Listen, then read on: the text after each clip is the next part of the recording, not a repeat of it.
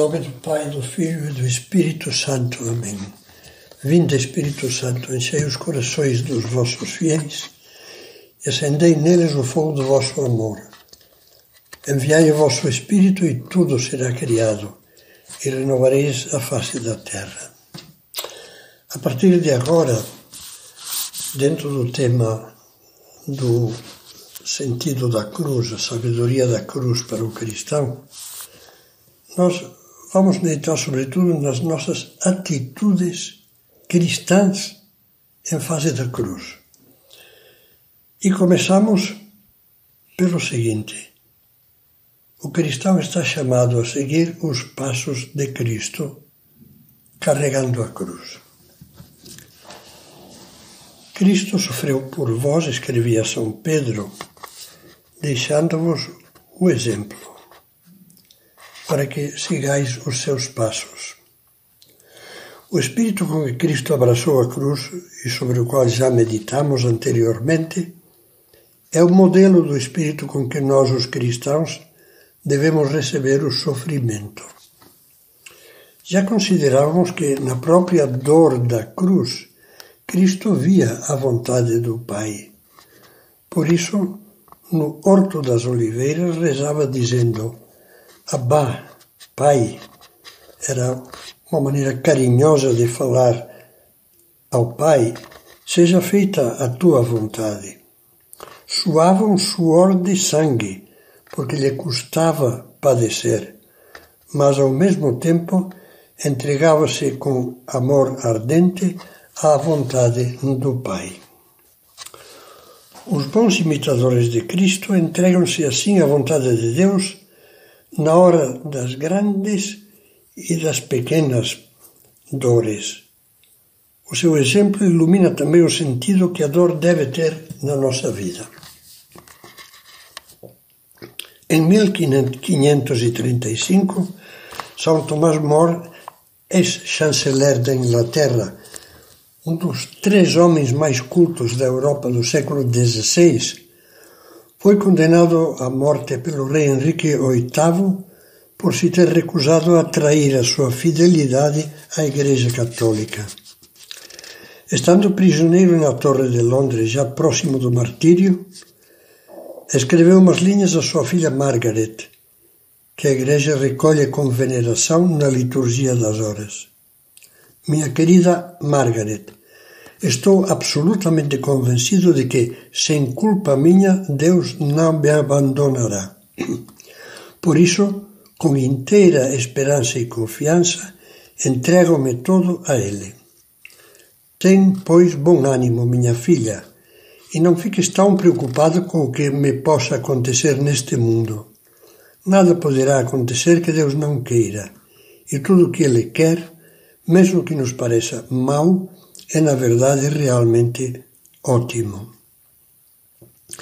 Esse mesmo abandono confiante na vontade do Pai adejava na alma do bem-aventurado José Maria Escrivá. São José Maria, um homem de Deus que saboreou até o fundo o cálice da dor. Foi perseguido, falsamente acusado e caluniado em público eu próprio, dizia o padre Antônio Rodilha, tive que desfazer embustes diante de bispos. Havia ferocidade e pertinácia na perseguição. São José Maria, todas as vezes em que os grandes sofrimentos se abatiam sobre ele, depois de perdoar de coração e de rezar pelos perseguidores, punha-se de joelhos diante do sacrário, dirigia-se a Jesus presente na Eucaristia e repetia com fé, cheia de amor, esta oração: Faça-se, cumpra-se, seja louvada e eternamente glorificada a justiça, justíssima e amabilíssima vontade de Deus sobre todas as coisas. Assim seja, assim seja. Ficava com uma imensa paz e uma serena alegria. Acrescentava outras vezes Jesus: O que tu quiseres, eu o amo. E depois podia transmitir a sua experiência. A aceitação rendida da vontade de Deus escreveu no livro Caminho, traz necessariamente a alegria e a paz, a felicidade na cruz. Então se vê que o jugo de Cristo é suave e o seu fardo não é pesado. E tinha força moral para declarar aos que o ouviam: Quero que sejas feliz na terra. Não o será se não perdes esse medo à dor, porque enquanto caminhamos, na dor está presente a felicidade. A dor que é fonte de paz. Mas nem todos sofrem assim. Há muitos que deixam que a dor lhes destrua o amor, pelo menos que destrua o amor a Deus e a alegria. Faz alguns anos, no espaço de um mês, tive que ficar muito perto de dois grandes sofrimentos. Dois casos de pais que tinham perdido um filho adolescente de maneira repentina e trágica. Conversei longamente com o primeiro e uns 30 dias mais tarde com o segundo. O primeiro, infelizmente, afundara-se numa dor insuportável, que lhe abalou os alicerces da vida e lhe asfixiou a fé. Repetia depois ao longo dos anos num desabafo amaríssimo e cheio de rancor que a sua vida tinha perdido o sentido, que não sabia se Deus existia ou não mas que pouco lhe importava porque já o tinha apagado e não queria saber mais dele.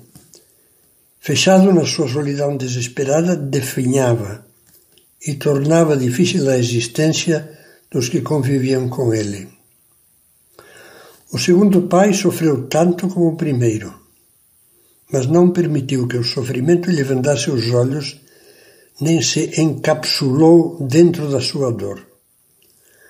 No meio das lágrimas, fixou com força o olhar da alma em Cristo crucificado e, unido, unido a ele, rezou: Pai, seja feita a vossa vontade.